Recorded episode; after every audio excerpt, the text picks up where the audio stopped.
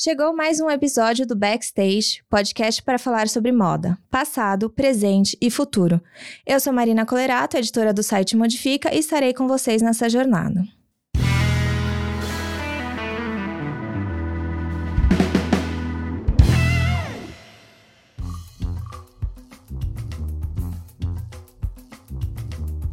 Este podcast é apresentado pelo Instituto CIA. O Instituto CIA é uma organização não governamental que trabalha para melhorar as condições de trabalho para as trabalhadoras e trabalhadores da indústria da moda e para diminuir os impactos ambientais da rede produtiva. Conheça mais em institutocia.com.br.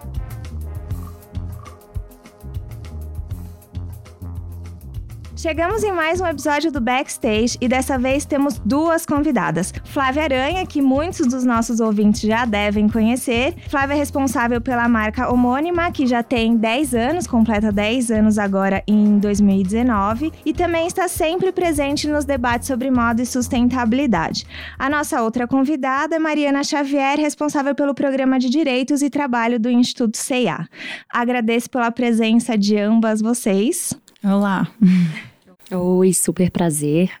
O nosso podcast hoje vai render porque a gente vai falar de relações de trabalho. Flávio, eu acho que você pode contextualizar um pouco da tua trajetória. É, tem muita gente que te conhece, com certeza, dos nossos ouvintes, mas tem muita gente que talvez vai te ouvir pela primeira vez agora. Você é muito conhecida pela questão do tingimento natural, do trabalho manual. Tem toda uma questão aí. Hoje a gente vai falar bastante sobre a questão das relações de trabalho, mas conta como é que você chegou neste lugar, nesses seus 10 anos.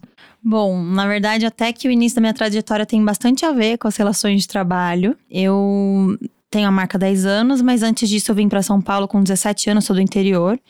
É, vim estudar moda.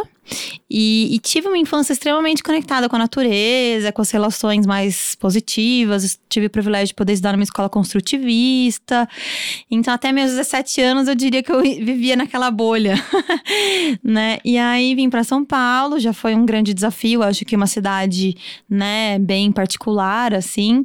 E aí fiz a faculdade. Quando me formei, eu fui trabalhar na indústria e fui entender como é que realmente o mercado da moda funcionava, porque até então eu estava muito numa questão experimental, subjetiva, muito mais artística do que de fato olhando para o mercado. E aí fui para o mercado, tive uma experiência assim muito importante para minha formação profissional, para maturidade, de entender como era o business mesmo. E aí, em algum momento ali, eu fui convidada para ir para a China é, ir para a Índia para fazer uma prospecção de novos é, fornecedores. A gente estava num momento em que o fast fashion estava vindo muito forte para o Brasil e mesmo as magazines que, que já estavam no Brasil, elas começaram a se posicionar como fashion. Então elas começaram a ser competidoras das marcas que foram super gloriosas nos anos 80.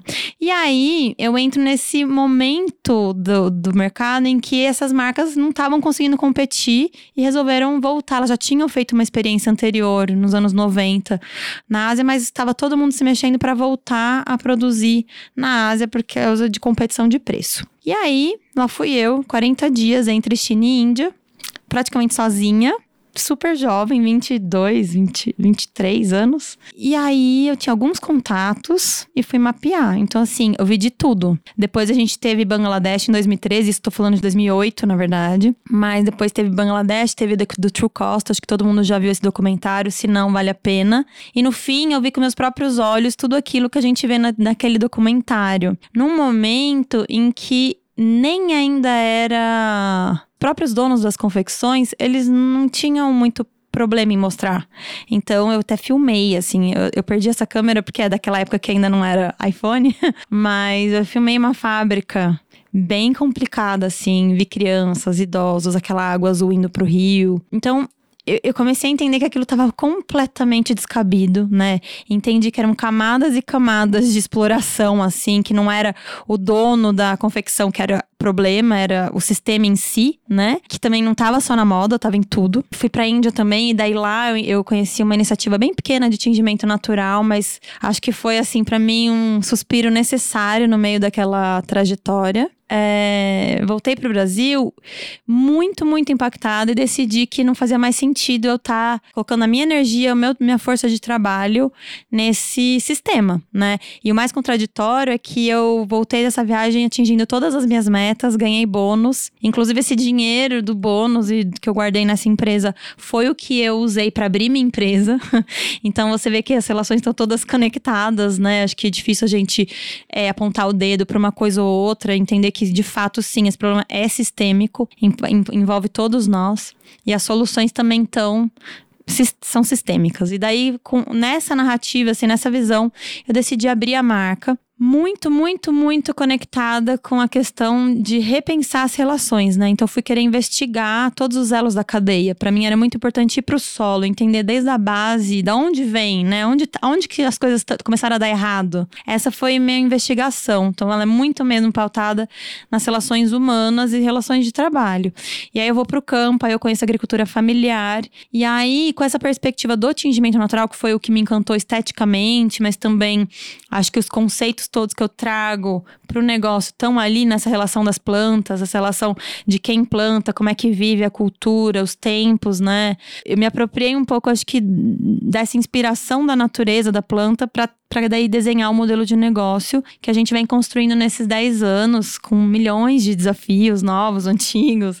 E, enfim, acho que é um pouco dessa trajetória, assim. É, eu acho importante frisar isso, né? Não é romântico no sentido de que é simples, né? Quando a gente quer quebrar ou sair deste lugar que está posto, tem uma série de, de desafios que a gente precisa enfrentar, né? Então, quando a gente, quando a Flávia está falando tudo isso, acho que tem um caráter de inspiração, mas também também de enxergar que tem muitos desafios. E eu queria que você compartilhasse um pouco, Flávia, de alguns deles, assim, quando a gente está falando especificamente em mudar essas relações, porque se a gente for pensar, todas as relações de trabalho, não só na Amado, são muito de cima para baixo, né? Muito hierarquizado, é tudo muito sólido e firme neste modelo. E superar isso também é um exercício mental, né? De superar isso que já está aí há muitos anos.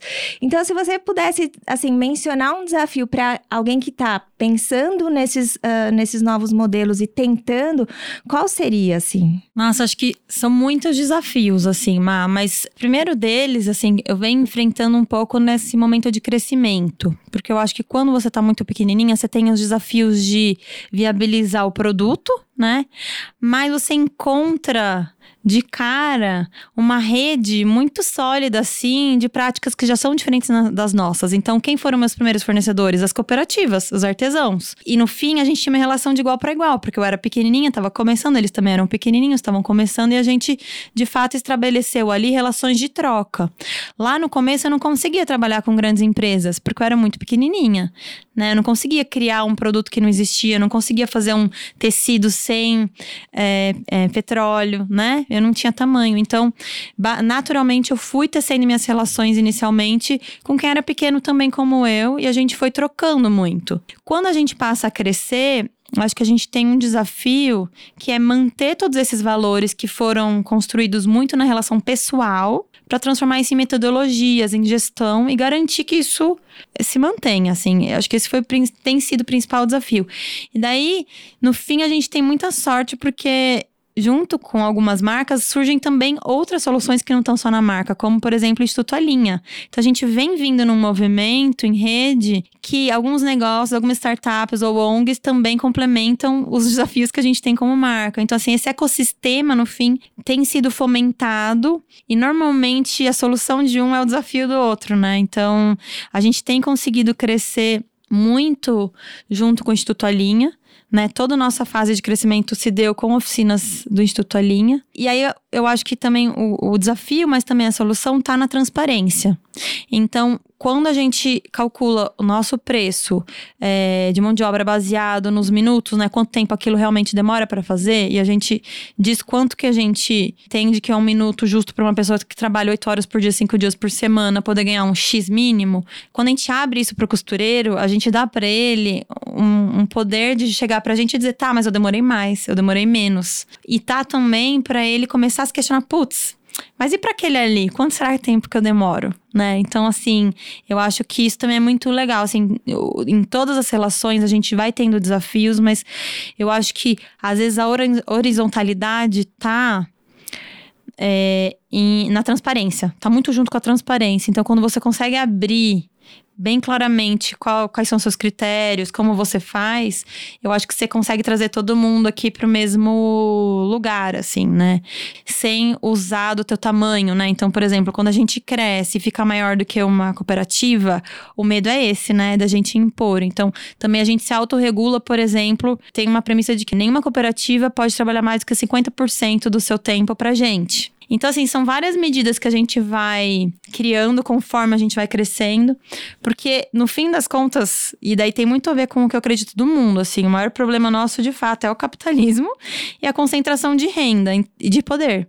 Então a gente fica tentando mitigar, né, quando a gente vê que o nosso tamanho está maior que o da nossa rede, mitigar esse problema criando processos, né, na gestão que regulem isso, né? Agora, de fato, é, solucionar Acho que não. Acho que daí a gente tem que falar de uma coisa um pouco maior. É, tem a questão, eu achei interessante quando você fala da transparência, porque às vezes a gente relaciona a transparência só da porta para fora, mas tem essa relação da, da transparência entre os, os, fornecedores, entre a tua própria rede produtiva, né? uhum. né? Que acaba gerando também, não gosto muito de usar essa palavra, mas é o que vem à mente agora, o empoderamento desta rede, né? Uhum. Eles mais hábeis para negociar ou entendendo melhor os processos, e aí leva isso para você, mas para os outros outros, né? Exatamente. né? Para os outros é, clientes. Mariana, primeiro eu gostaria que você contasse um pouco do seu trabalho no Instituto, que está muito relacionado com essa questão é, do trabalho. E também como é que você, ou na verdade, como é que o Instituto tem apoiado outros projetos com este caráter? Porque eu acho que tem uma coisa importante da gente trazer essa multiplicidade, né? As pessoas, ah, mas é uma marca. Mas acho que, como você falou, é um ecossistema, né? Uhum. Não, legal. Acho que me conecto muito com essa fala da, da Flávia, né, de, de se referir a esse ecossistema, porque o Instituto, bom, o Instituto CIA, ele é um instituto corporativo que apoia projetos sociais no intuito de transformar a indústria da moda para o bem, assim. E a gente faz isso apoiando mesmo, tecnicamente, financeiramente, vários atores desse ecossistema, né, por meio de alguns programas. Então, eu tô aqui é, eu, eu, fico responsável no Brasil pelo programa Direitos e Trabalho, mas a gente tem um programa, por exemplo, que, que foca em moda circular, o programa de incentivo ao algodão é, sustentável, né, mais sustentável, orgânico, que no Brasil faz um super trabalho com agricultura familiar, o pessoal da agroecologia, que fazem parte desse ecossistema também, né? Então, como a gente pensa na moda, como isso, como uma indústria que, que é super importante, né, no mundo e para o Brasil, acho que que é, em 2016 ela correspondia a 3,5% do PIB por aí. A maioria da roupa que a gente produz no Brasil é vendida aqui no Brasil, né? E tem hoje mais ou menos 3 milhões de trabalhadoras e trabalhadores trabalhando mesmo nessa cadeia produtiva e a gente não pensa muito sobre isso, né? A gente geralmente, quando pensa em moda, pensa em São Paulo Fashion Week, né? E, e não é assim, é uma indústria que envolve centenas de milhares de pessoas e desde a plantação do algodão até a venda das roupas. Então, enfim, achei incrível Flávia ter falado um pouco desse suspiro necessário que ela encontrou na Índia, né? De, de uma pessoa que, que fazia tingimentos naturais, porque eu, eu vejo muito você, Flávia, hoje como esse suspiro para muita gente, sabe? Nesse ecossistema que deve olhar para você e falar: nossa, por que, que, que a gente não pode usar esse tingimento também, né? Natural, que, que não tem impacto é, é, ambiental negativo, né? Por que, que a gente não pode pensar em novos modelos, enfim é realmente super inspirador. Enfim, e o Instituto CIA trabalha muito, muito dessa forma também em rede, assim, de entender a importância da colaboração para a gente inspirar novas formas de pensar, de, de criar, de trabalhar.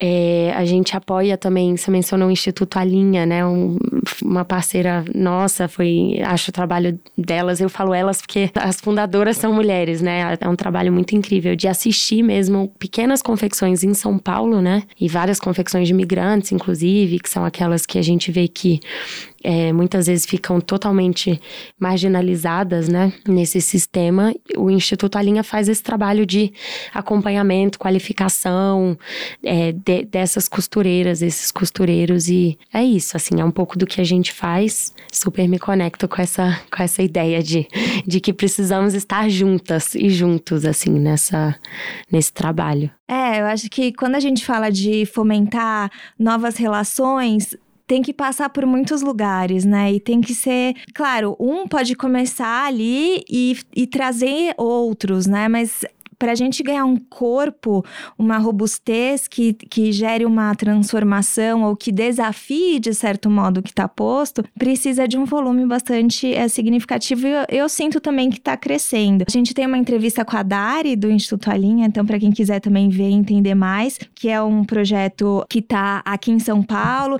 e que a Flávia mencionou também que tem trabalhado e tem ajudado, né, Flávia, a ganhar o corpo, porque tem a questão de escalar, né? Como é que a gente produz mais neste modelo, que uhum. talvez isso seja um desafio para muita gente. É, eu acho que esse é um desafio e eu acho muito legal quando a gente vê iniciativas porque a moda é tão complexa, tão grande, e acho que o que você falou é muito legal, assim. A gente tem que entender que moda não é só passarela, né? Pelo contrário, moda é uma indústria tão grande e a gente tem tantas, tantas soluções. Muita gente pergunta, ai, Flávio, eu quero muito fazer uma transição de carreira, mudar, o que, que eu faço, de onde eu vou, o que, que você acha que tem de problema? Eu falo, nossa, tem tantos problemas pra gente resolver em tantas áreas, né, desse, desse ecossistema, que não tá só na roupa em si, mas tá muito nos serviços, né? Tá nas relações. Então, o Instituto Alinha, eu acho que ele tem feito um trabalho muito legal, porque eu acho que a Dari também pensa muito, né, no sistema todo, né? Então, ela está estudando muito agora tecnologia, ela pensa em escala, né? Isso é muito legal. Não que eu não ache que precisam ter pessoas que não pensam em escala, porque eu também, sabe, não gosto muito desse, ai, não é escalável. Às vezes não é para ser escalável, sabe? Quantas vezes eu não vou lá, não tinjo com uma planta que é para ficar ali, não é escalável mesmo, não é tudo que é escalável. Eu acho que a gente também tem que entender esses limites. Mas no caso da Dari, eu acho muito legal que, que ela pensa de uma maneira escalável, que é crescer em rede, né? E de fato, acho que ela, ela atua ali com os imigrantes que de fato estão à margem mesmo, né? Junto, eu tenho muito me conectado com essa rede também, então a Aliança Empreendedora, o CAMI, tem inclusive uma iniciativa agora que está conectada com o Instituto CEA também, que foi um dos GTs do ciclo passado, do Lab da Moda, e que tá vingando muito, assim, que são as meninas do CAMI que se juntaram e elas estão planejando serem uma fábrica para atender também marcas grandes, sem ter um dono, né? Então elas estão agora no desafio, vai ser cooperativa? Não vai ser? Como vai ser? Mas assim, é muito legal ver também é, já um pouco do resultado desse investimento inicial aí dessas relações, né? De de fato fortalecer um grupo de mulheres que estavam à margem com engajamento da nova geração, porque isso a Gabi, meu, 19 anos, tá ali liderando, fazendo reunião, palestra, né? Porque ela teve a experiência de ver os pais dela sendo extremamente explorados pela indústria. Então, com certeza isso vai dar bons frutos, né? Você vê que, que parte desse grupo que, né, tá fomentando, estão pensando também em atender um setor da, da moda que é grande, né? Os uniformes, a grande indústria. Então eu vejo que a gente tá fomentando vários tamanhos de soluções. A solução nunca tá num lugar só, né? São várias iniciativas que, enfim, colaboram entre si. Com essa perspectiva, assim, eu vejo um momento bem positivo. Um pouco na sua fala, um pouco anterior, você falou sobre sobre um, a equidade, a questão de como é que a gente consegue distribuir isso por causa da concentração de renda e tal. E eu tinha preparado aqui uma pergunta para você que conecta um pouco com isso, vou, vou retomar, que é a questão da. Eu ia falar, muita gente que tá ouvindo pode refutar pela questão do preço. Ah, mas fazer tudo isso, no final das contas, custa, vai custar mais caro e as pessoas não vão poder ter acesso. É, isso é uma pergunta que vem o tempo todo para mim, imagino que para você muito. E, assim, quando eu sou refutada com essa questão, eu falo que tem duas coisas, né? A primeira delas, eu acho que a gente também não pode esquecer que já tem produto caro que não tem nenhum nada de sustentabilidade. Então, coisas caras, elas existem, isso é uma questão, né?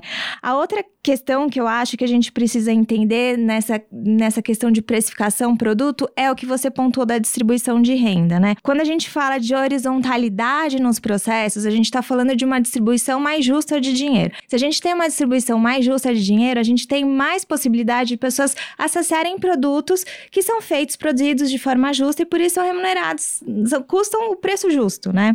É uma coisa que eu gosto de trazer, porque a gente tem essa, esse, esse olhar do todo, né? Como é que a gente, se a gente desbalanceia uma parte ali na base, isso vai se refletir no preço. É, e eu imagino que você, você falou, sou muito questionada por isso, e aí eu queria te perguntar é, como funciona a precificação das suas peças e qual o impacto disso para as pessoas que trabalham com você. É, você é, pontuou um pouco já isso, mas eu queria que você detalhasse mais para as pessoas entenderem até como é que se precifica uma peça. Olha, é super, super complexo, porque eu acho que quando eu comecei, eu tinha muito é, uma visão que era assim. Ah, né? Todo mundo fala, ah, Flávia Aranha, modelo de sustentabilidade. Para mim, sustentabilidade mesmo só vai existir o dia que todo mundo da minha cadeia puder comprar minha roupa.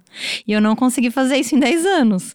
E hoje eu tenho maturidade suficiente para entender que, enfim, eu sou uma gota no oceano, né? Eu acho que o capitalismo é uma coisa muito maior. Então, foi por isso até que eu, é, 2015, 2016, quando eu entrei no sistema B, eu entendi o tamanho de tudo isso e vi pessoas também muito preocupadas em se organizar para transformar a indústria por dentro.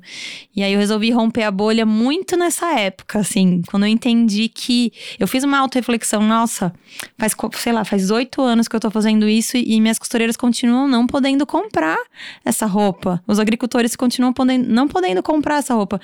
Então, o que é sustentabilidade, né? Dentro dos meus valores ali como ser humano, porque eu sei que eu sou uma pessoa super de esquerda, enfim, mas olhando para isso, eu me questiono, e o preço dessa roupa? Quem tem acesso a essa roupa, né? Então, no fim, é, a gente continua tendo uma roupa cara, às vezes é até. Eu acho que a gente começou a criar produtos até mais caros do que a gente tinha no passado. E daí eu acho que tem a ver não só com remuneração justa, mas também, como você falou, posicionamento de produto. Então, eu também comecei a fazer produtos de luxo, por exemplo, a marchetaria. Né, um produto que leva muitas horas, muitas horas. Então, é caro é muito caro, né? O, o, trabalho do artesão ali é muito sofisticado, você demora cinco anos para você aprender a ser, uma, né? Ele, ele ensina 40 pessoas a, essa prática, o Mackerson lá no Acre. É, então, a seda também é super cara, uma seda brasileira, de extrema qualidade. 95% dessa seda é exportada para Hermès. 5% é, só fica no Brasil. E a gente compra a seda da China.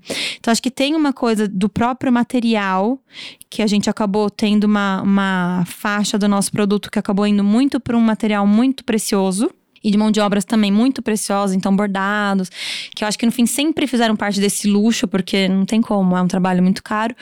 Mas ao mesmo tempo a gente vem trabalhando numa outra aba que é olhar para a tecnologia, para a inovação e tentar trazer toda a nossa base artesanal também para uma escala industrial. Então foi por isso que a gente foi montou esse galpão agora há um ano e meio a gente está lá testando as nossas receitas de uma escala industrial. Então a gente consegue tingir em máquina.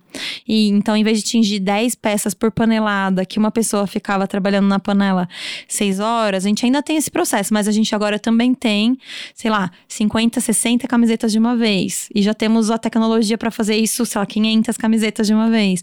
Então reduz muito tempo de mão de obra e reduz o preço, né? Então tô nesse momento.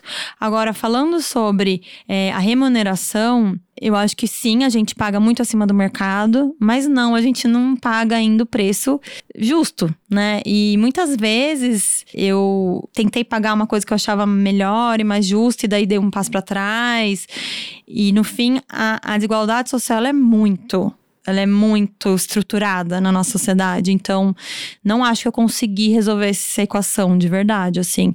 Agora, mitigar, lógico, né? E, e, e eu acho que o maior é, poder, assim, que eu tento é empoderar mesmo a a cadeia, para que, que a regulação venha deles, não de mim. Porque quantas Flávia-aranhas tem, né? E quando eu cresço, não dá para depender de uma Flávia-aranha, dos meus valores pessoais, né? Acho que a gente tem que pensar em, em sistemáticas que sejam controláveis para a sociedade, que como são as leis, né? Então, é, eu acho que um jeito bom foi é, empoderar mesmo. Eu também não gosto muito dessa palavra, mas no fim, acho que é isso, assim, a própria cadeia para que, que venha deles essa, ó, não, quero mais, sabe? E, e através de, enfim, gestão, né? Abrir, abrir planilha, abrir custo. E, e aí, na nossa precificação, que acho que é a última coisa que eu ainda não, não respondi, depende muito do produto. Então, o produto que a gente fabrica, ele tem uma margem maior porque a gente tem um custo industrial e depois a gente tem o custo da fábrica.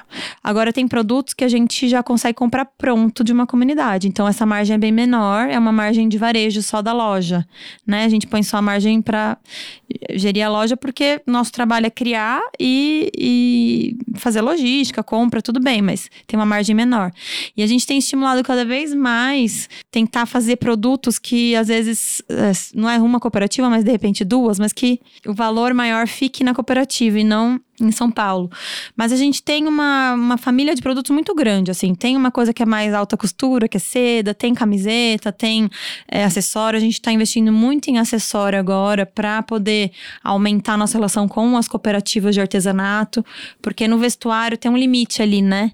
Então a gente está crescendo cada vez mais com, com produtos. Estamos entrando na linha casa, a gente já começa a fazer vela. E o que eu acho interessante, assim, que a nossa perspectiva criativa vem sempre do impacto impacto que a gente quer causar. Então, por exemplo, ah, quais cooperativas que a gente vê que o relacionamento está pequeno, a gente pode fortalecer? Essas. Ah, tá. Então, o que, que a gente vai criar para fortalecer? Então, o produto não vem da minha viagem para Paris, entendeu? É, meu produto vem de, uma, de uma, no mapeamento. Quase uma agenda social mesmo, é, assim. É de... isso. E, e, tanto das cores das plantas. Então, eu tava falando que a gente começou a trabalhar com araucária. Eu acho que isso tem muito, volta muito na relação de trabalho, né? É, a gente começou a trabalhar com uma estampa de lasquinha de araucária, porque a gente tava comprando erva mate de um grupo do Araucária Mais, que planta erva mate em volta das araucárias para preservar a mata da araucária. E aí, eles sabendo de todo o nosso processo, os agricultores mandaram as lasquinhas e falaram para Pri, que é a nossa coordenadora de atingimento: Pri, a gente coleta isso, quando a gente vai pegar erva mate, a gente coleta as cascas de araucária. Será que vocês não conseguem fazer nada com isso? E daí virou a estampa principal da nossa coleção. Nossa, que incrível. Mas é uma colaboração de fato, porque foram os agricultores que assim, não é só uma relação de compra e venda, tem uma relação de, de, de construção co-criação, né? É, eles tiveram uma ideia de talvez isso faça. E aí ficou incrível, sabe? Então, eu acho que é um pouco disso. Eu me estendi muito nessa resposta, mas eu acho que, porque de fato é outra perspectiva mesmo. Eu acho que tanto dos seus objetivos, né, da onde estão seus objetivos, sua intenção, como também de como é que você constrói essa cadeia, né, de uma maneira mais integrada. Não dá para ser. Acho que um dos grandes problemas da nossa sociedade é que é tudo muito tecnicista, muito caixinhas. Você é especialista nisso e naquilo, e aí, e aí não tem ligação, né? Nas grandes empresas, isso é um grande desafio, né? Um um, setor podia usar o resíduo do outro, mas eles são tão distantes, né? O acessório, por exemplo, um exemplo rápido aqui, a gente começou a fazer scrunch, que é uma coisa que tá super na moda, eu nem tava ligada. E aí minha costureira, a Cida, um dia eu, eu ia pra yoga, foi bem assim, eu ia pra yoga. Falei, me dá um elastiquinho. Tipo, achei que ela ia cortar um pedacinho de... E ela fez um scrunch pra mim de seda. Eu falei, uau, Cida. E aí isso virou um produto que a gente encaixa nos retalhos do nosso corte de seda. Tipo, se fosse uma empresa grande, é o que? O acessório com a roupa de festa. Isso nunca vai acontecer numa empresa grande porque o acessório e a roupa de festa não se falam né? Então eu acho que o exemplo do agricultor é esse, assim, como a gente precisa também nas relações cruzar mais os dados, cruzar mais os problemas, né? Porque daí as soluções vêm desse cruzamento também, né? E, e, e, o, e as grandes empresas, acho que elas têm um, um ativo que é um sistemas de gestão e de controle que são super sofisticados, né? Então, se usar esses números, essas informações para cruzar, eu acho que a gente gera muita oportunidade, assim, né? Tem um ponto na sua fala, assim, que me que ressoa muito com o trabalho que eu tenho tentado fazer, né? Com que todo o time do Instituto tem, tem tentado fazer, que é conectar pessoas mesmo, conectar ferramentas, conectar metodologias, conectar ideias, né? E o sistema capitalista, né, ao qual você se referiu, é muito competitivo, né? E gera essas distorções mesmo de, de pessoas não se falarem. Então, eu acho muito maravilhoso quando você fala que a ideia não é você decidir qual é o preço justo para as costureiras, mas você empoderar e fortalecer e potencializar a voz das costureiras da cadeia produtiva para que elas te falem, Flávia, isso não não tá legal, eu vou precisar de um pouco mais. Porque a gente tem uma estratégia, inclusive, que chama é, negociação da trabalhadora, assim, ou do trabalhador, né? Que tem muito a ver com isso, ação coletiva. Como que a gente apoia por meio de parceiros, enfim, de, de outras, de, de iniciativas, né? Como que a gente apoia isso, assim, que costureiras e, e, e costureiros, trabalhadores se juntem e se fortaleçam e, e, e, negociem por condições de trabalho melhores, né? E não, é, né, nossa ideia não é apoiar um projeto pronto, tipo, ah, vamos apoiar alguma coisa em saúde. Não, o que, que, que, que esses trabalhadores querem? É melhor saúde? É creche, de repente? É melhores salários? É menos horas de trabalho? A gente não sabe. E quem sabe são eles, né? E elas. Então, achei muito incrível isso. E é isso, assim, o poder da ação coletiva. A gente vê que hoje calcula-se que tem quase um milhão de, de costureiras no Brasil que trabalham na informalidade de forma muito fragmentada, né? Muito isolada. Então, são mulheres sem acesso a direitos, né? Que muitas vezes se veem obrigadas a aceitarem um, um, um, preço, né, pelas suas peças, pelo seu trabalho, porque se ela não aceitar, ela certamente tem uma vizinha que, que é costureira também, que, que vai aceitar, ela corre o risco de perder aquele trabalho. Então, é isso, assim, que acredito muito também, pessoalmente, no poder de, de juntar pessoas e grupos e conhecimentos, e, e isso fortalece muito. Acho que fortalece muito mesmo. E uma coisa que, só para complementar a sua primeira fala que eu percebi, por exemplo, eu, alguns anos, essa metodologia que a gente fez de precificação da mão de obra, eu tive essa ideia quando eu fui mentora da Aliança Empreendedora. Então, eu saí totalmente do papel de estilista e fui lá trabalhar com uma, uma oficina que não era, não se relacionava comigo, e entender o que estava acontecendo ali. E aí, quais eram as principais dores, né? E aí, acho que o primeiro gancho é: às vezes as pessoas têm um clichê do trabalho análogo à escravidão, que é, ah, a pessoa não tem o que comer, ou ela ganha muito pouco. Quando, na verdade, o que eu percebi, assim, o valor total do mês não era um valor total que você pode dizer que é análogo à escravidão, porque ultrapassa ali três salários mínimos. Mas quantas horas esse trabalhador precisou trabalhar para conseguir esse dinheiro, né? Então, a primeira coisa que eles falam né, na mentoria, a gente perguntar. Tem uma metodologia da Aliança Empreendedora. Então, a primeira pergunta é: o que, que você quer? Qual a sua expectativa com essa mentoria, né? E aí, a primeira coisa que eles falaram, né, o, o Beth e a Dude, ah, a gente quer trabalhar igual os brasileiros o mesmo tempo. Então, assim, para mim ali ficou a noção do tempo. E daí eu entendi que para a gente empoderar, precisa ter também uma formação técnica de gestão dessas relações, matemática mesmo, matemática simples. Tipo, quanto vale o seu tempo? Né? E, e, você vê que a maioria das pessoas que conseguiram sair do, do, trabalho análogo à escravidão são pessoas que não que conseguiram mudar de máquina. Elas conseguem fazer uma peça do começo ao fim, um piloteiro. Então já tem uma supervisão de como montar uma roupa, né? Então, logística produtiva funciona muito na cabeça, mas e depois conectar isso com o tempo da pessoa, sabe? Então, eu acho que é muito importante também, para a gente estabelecer essas relações, a gente fazer intercâmbios. Então, é o que eu sempre fiz nesses 10 anos e eu tenho, tenho estimulado a minha equipe a fazer também, porque eu acho que esse é um outro desafio quando você cresce. Como é que você passa seus valores para sua própria equipe de dentro? Porque às vezes você contrata uma pessoa que veio do mercado normal. E daí elas falam: o que, que é isso? né? Tem um desafio da cultura interna também. Então, acho que esses intercâmbios também são muito importantes. Quando você sai do teu papel e você vai viver um outro papel ali. E fica ali, olhando com aquela outra perspectiva. Gera empatia, né? Também. É, você volta, você entende de onde vem, né? Não fica só uma visão aqui do computador, ah, o problema sistêmico. Não, vamos para campo, né? Vamos viver um outro papel. Eu tenho há 10 anos, eu acho que no fim o que me guia muito é a possibilidade que eu tenho de viver experiências que não são o meu dia a dia. Então, assim, se eu vou lá no algodão, eu vou lá colher algodão também. Porque não é romântico aquele sol escaldante, não é romântico, não é a foto do algodão, ai que lindo.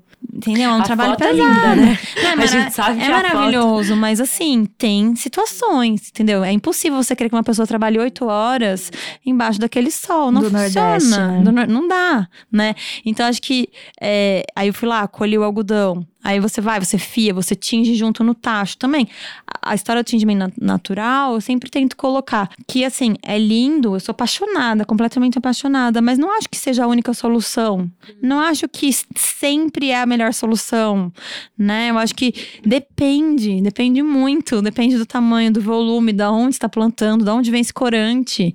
Porque se vem de um trabalho também análogo à escravidão do México, como a cochonilha, será que faz sentido? Então, é, o que eu quero dizer aqui é que essas relações também elas se fortalecem quando a gente troca nossos papéis, eu acho, sabe? Quando a gente vai para um outro lugar que não é o nosso do dia a dia, porque a gente ganha uma, uma perspectiva que vai construindo, acho que um. Uma base, E eu né? acho que a importância de olhar para impactos sociais e ambientais em conjunto também, né? Porque muitas vezes a gente vê pessoas muito preocupadas com o ambiental, mas é isso, esse exemplo que você acabou de, de dar, né? E que tem uma situação aí de exploração de, de mão de obra. E, ou o contrário também acontece, né? Pessoas muito preocupadas com pessoas e de repente tem impactos ambientais nocivos que, enfim. Então tá tudo muito interconectado, a gente precisa voltar para para isso, Pra assim. refazer esses elos, né? E acho que essas, essas experiências conjuntas são muito legais. Acho que isso que você falou de, de tentar conectar os elos, eu acho que é muito forte mesmo, porque você vê que a gente muda um pouco até o que a gente entende como solução, né? Quando conecta. Total. Tem uma, uma coisa que eu tava pensando quando você falou sobre o piloto, é, e aí, de certa forma, eu acho que isso conecta também é, com o que vocês estão falando agora, é, do social e ambiental juntos, e a pessoa que tá neste lugar fazendo também enxergar essas conexões. E para mim, isso tem muito a ver com a gente quebrar este modo de produção que é uma pessoa faz uma coisa só, que é o cartesiano, de ficar na caixinha fazendo a mesma coisa o tempo todo, né? Quando a gente fala de trabalho justo, eu tenho tentado trazer muita questão do trabalho com significado.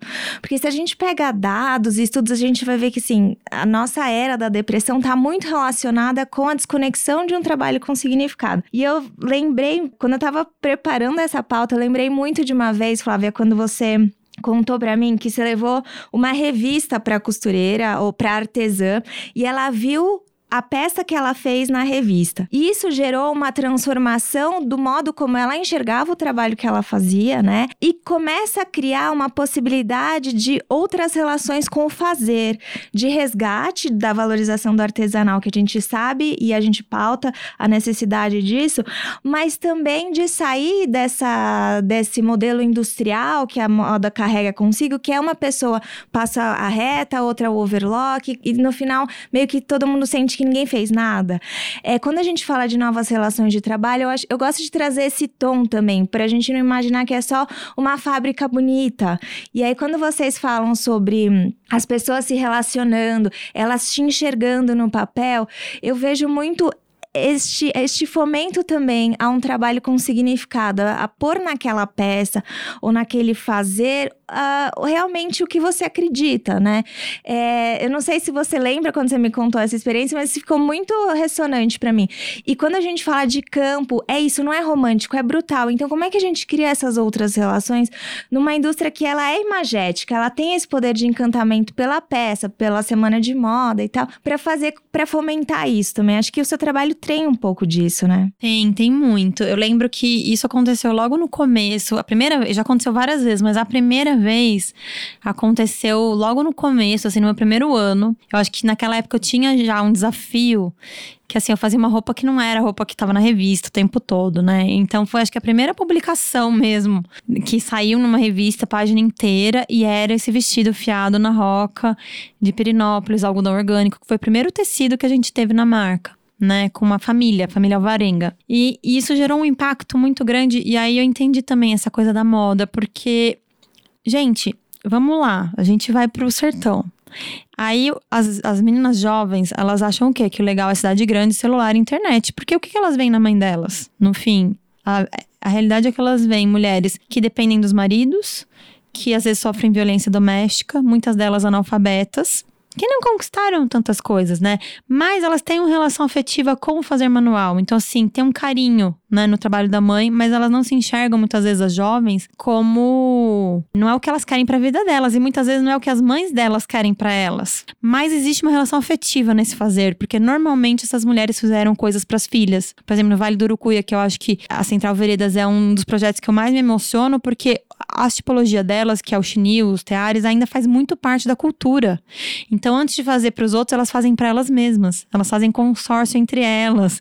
Elas vendem para elas mesmas. Todo choval de alguém vai ter uma fiação conjunta, ainda faz muito parte, né? Então, eu acho que quando você traz a moda e fala, ó, olha o trabalho da sua mãe aqui nessa revista, né? Acho que isso é muito forte, principalmente para geração que precisa se reconectar, porque daí essa geração também já tá, né, a inclusão digital acho que foi fundamental. O quanto o WhatsApp não aproximou distâncias. Então eu trabalho com mulheres que são analfabetas, mas que elas gravam no WhatsApp e a gente consegue trabalhar juntas, assim. Realmente isso é muito forte. Aí quando você traz a nova geração para trabalhar com as mães, elas vão colocar gestão, elas vão fazer um Instagram, sabe? Elas vão se conectar com de repente até fazer uma loja virtual. Então, elas vão ter, acho que a moda tem esse papel principalmente de trazer a juventude é, para fortalecer as relações do campo, né? Então, olhar para o campo não só como fornecedor de matéria-prima bruta, mas processada, né? Então, quanto mais a gente conseguir levar trabalho para o campo, para que o valor agregado maior fique lá, eu acho que melhor, né? Um pouco do que a gente pensa, assim, como projeto.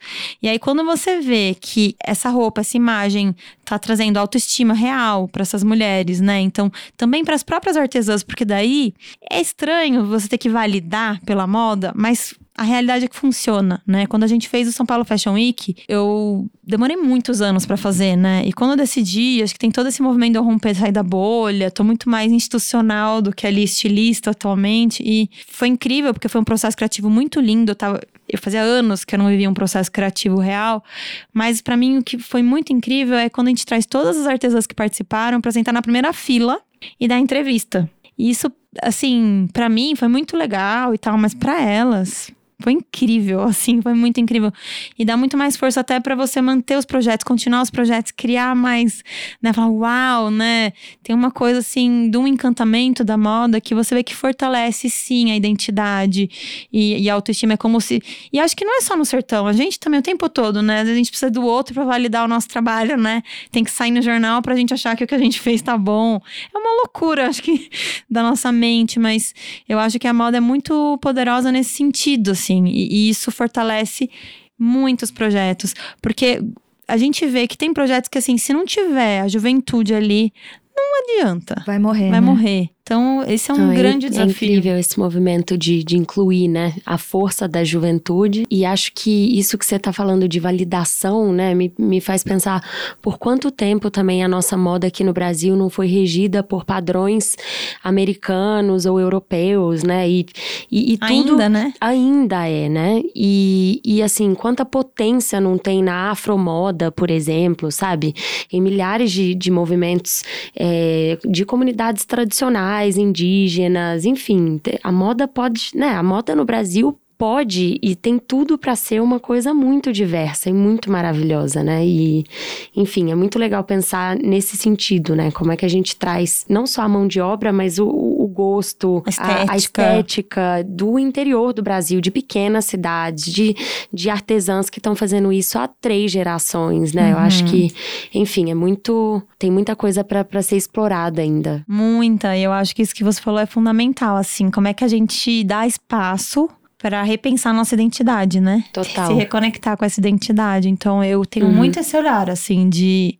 Eu penso isso, eu sempre pensei isso. Eu falava, gente, quando eu era bem jovem, o que, que eu tô fazendo aqui? Fazendo pesquisas na Europa. tipo, eu conhecia já, eu tive uma infância muito conectada ao Nordeste, assim. Uhum. A, a, né, minha família gosta muito de artesanato, então eu herdei é, toalhas de mesa da minha avó, que são, nossa, maravilhosas, vários tipos de renda. Uhum. Tem um pouco dessa relação afetiva, assim, com isso. E eu, quando jovem, eu falava, meu Deus, por que, que a gente não tá olhando pra gente, sabe? É. Eu acho que tem, a moda tem também muito essa possibilidade, essa potência da gente ir incluindo, não só, porque a gente tá falando muito de tipos de diversidade de corpo e tal, mas também a gente conseguir incluir é, nossa identidade, mesmo, né? dar espaço para outros padrões estéticos, é, não só de corpo, mas também de, de, de, de, de, histórias, textura, de, de, de, volu, de, modelagem, de volume. De cor. É, uhum. então eu acho que, que é muito legal, assim, acho que a gente pode olhar para esse lugar assim, e com a internet também acho que a gente ganha é, uma democracia no, no processo criativo. Eu tenho visto muitas meninas jovens que também influenciadas para esse movimento do empreendedorismo que se fortaleceu, uhum. criando um monte de marcas em vários lugares do Brasil, sabe? Então acho que a gente conseguiu também com a internet, com o Instagram, centralizar um pouco. Você consegue disseminar isso de uma forma que antes era só na revista, e pra estar na revista era uma treta, né? Ainda é, é né? Ainda é, mas assim, isso Agora ganhou... você consegue, é, exatamente. Quando você falou, quando ela vê o trabalho dela na revista, eu acho que não é só um reforço do trabalho, mas da identidade, um reconhecimento do trabalho da identidade, que durante muito tempo, pelo próprio processo de colonização, foi renegada, né? E agora, quando você resgata isso, meio que, não, essa identidade faz sentido. Né? Exatamente. Né? Acho que isso é lindo. Mari, a gente falou muito sobre mulheres nessa conversa o tempo todo, artesãs, trabalhadoras e tal. É, e o que significa que a gente precisa ter um olhar de gênero sobre as relações de trabalho e o que essas relações significam de uma forma mais ampla para o empoderamento feminino. É, eu sei que vocês têm um trabalho focado em gênero no Instituto CIA, e daí eu queria que você contasse um pouco como essas mulheres estão sendo impactadas por todas essas transformações de fortalecimento de redes e tal, e estão impactando também nessas transformações, porque acho que é simbiótico, né? Sim, uau. Não, que legal essa pergunta. Acho que super convido Flávia também para me ajudar a pensar e responder. No Instituto CIA, a gente tem alguns programas, né, que apoiam projetos e a gente tem como área transversal justiça de gênero, como, como você mencionou. E a gente tem esse, esse olhar transversal porque não só as mulheres são a maioria dessa mão de obra na cadeia produtiva no mundo todo e no Brasil, como a gente vê que elas são também desproporcionalmente afetadas pelos problemas que essa cadeia apresenta. Então, Flávia mencionou há pouco tempo violência doméstica, por exemplo, né? Ao falar de mulheres costureiras e artesãs que muitas vezes trabalham no ambiente doméstico, tem essa questão da violência doméstica que permeia o, o, a cadeia, né? Tem outras violências que ocorrem também. E aí eu acho que vale a pena ressaltar que a cadeia produtiva da moda é um microcosmos da sociedade brasileira. Então, assim, a gente vê padrões, né, de, de discriminação de mulheres LGBT, por exemplo, de mulheres negras é, que existem em outras cadeias produtivas, né? Mulheres migrantes, que a gente falou um pouquinho sobre isso também, o tanto que elas estão bem na, na margem, né, dessa, dessa potência produtiva que é a moda. Então, é, a gente no Instituto está atento para isso.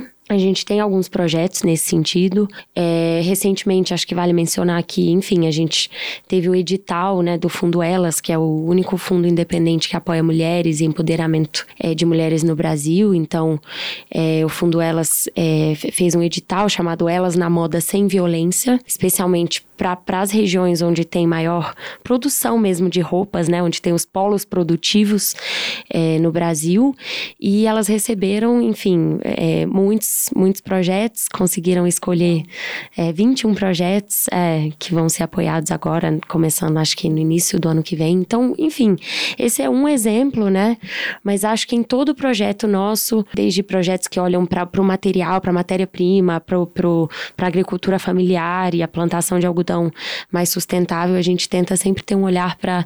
Mas e aí? Quem, quem tá participando desse projeto? Quem tá desenhando? Tem um até sabe? em Crateus que é exclusivamente feminino, né? um Tem assentamento lá. que é Instituto CA. Sim, total. Em, em Você Crateus, conhece? Já foi lá? Sim, que massa. Muito legal. E é uma questão bem focada na violência doméstica, né? Então, acho que é um projeto que eu tô louca pra comprar algodão delas. Ai, que ótimo! Aí, ó, conectando atores. É, eu acho Maravilhoso. É. É, eu acho que é isso, assim. Acho que é super importante ter esse olhar e, e, a gente, né, pensar também se.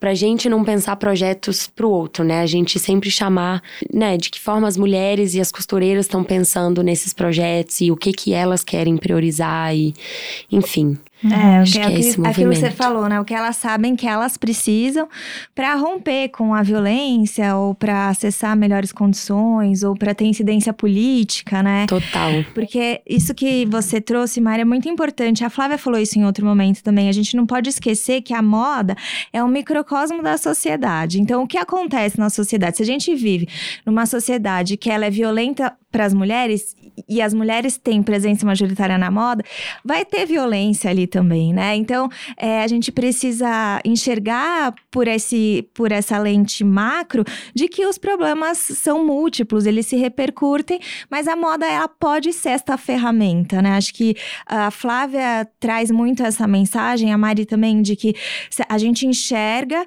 e coloca a moda à disposição desta mudança. Para Uhum. mim, fica muito essa mensagem, assim, na fala de vocês duas. É um, um mecanismo mesmo. É, acho que é exatamente isso. É um, eu, eu falo às vezes que eu poderia fazer qualquer outra coisa, que daria pra fazer a mesma coisa, né? Porque a moda é, é, o, é o meio de transporte, assim, do. Né? Não é o caminho final. Eu acho que dá pra gente. É isso, o mundo tem milhões de problemas, dá pra gente atuar em vários deles, né?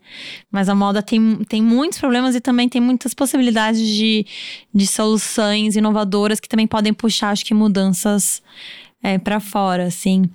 E, e eu acho que o desafio da mulher é muito grande. Eu vejo alguns problemas, por exemplo, né? Bom, a, a marca Flávia Aranha praticamente só tem mulheres, né? As- todas as posições de liderança são ocupadas por mulheres. E tem dois- só dois homens. De 25 pessoas, só, só duas pessoas são homens. E não são chefes. E aí, é, ao mesmo tempo, quantos desafios? Por exemplo, a gente. A questão da mobilidade. A maioria das pessoas mora duas horas de distância. Então, são duas horas para ir, duas horas para voltar. E o filho em casa, né? Que sai da escola. Então, assim, tem, tem muitos desafios da, das- da política pública que afetam diretamente, assim, né? Então, eu comecei eh, há uns anos atrás criar políticas para mulheres, por exemplo, licença maternidade a nossa é estendida, né? são seis, em vez de quatro, seis meses, depois os outros seis com carga horária reduzida para amamentação e tal.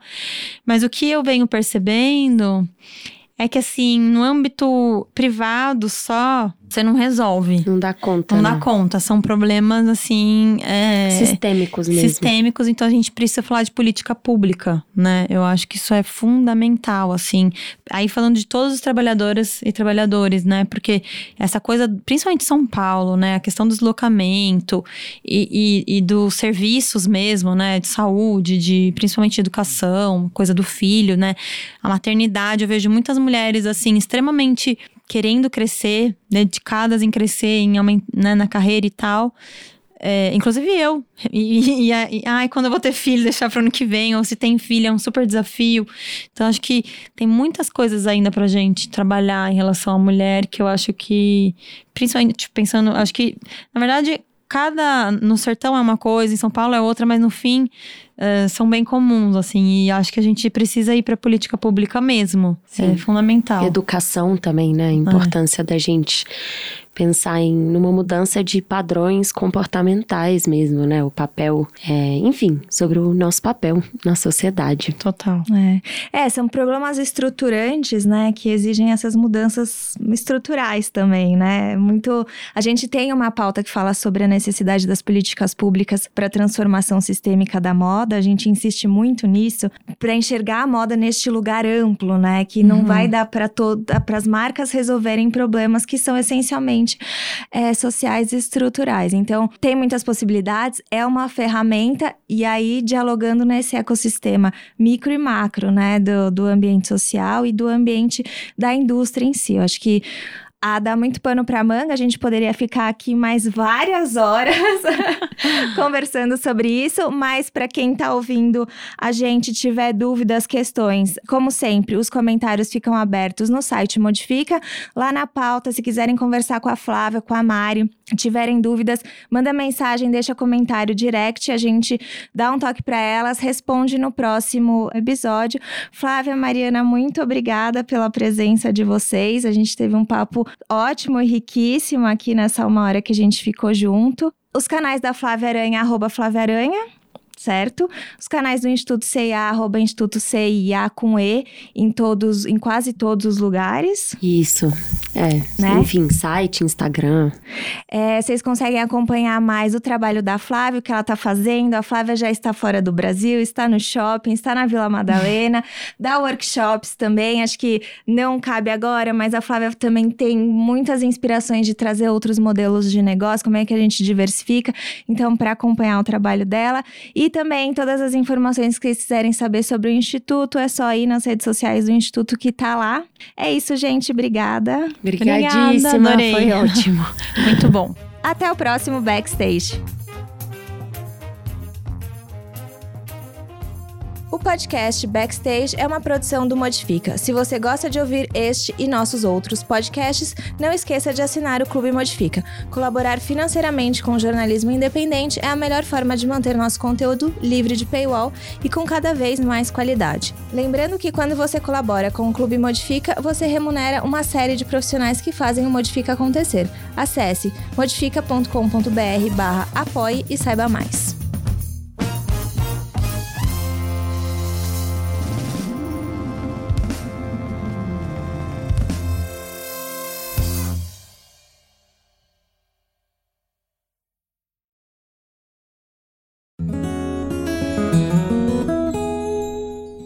Conheça o Politicamente Incorreto e Ambientalmente também, nosso podcast mensal sobre política e meio ambiente, sempre com pessoas convidadas debatendo as convergências entre Brasília e sustentabilidade. O Politicamente Incorreto e Ambientalmente também faz parte do trio de podcasts do site Modifica.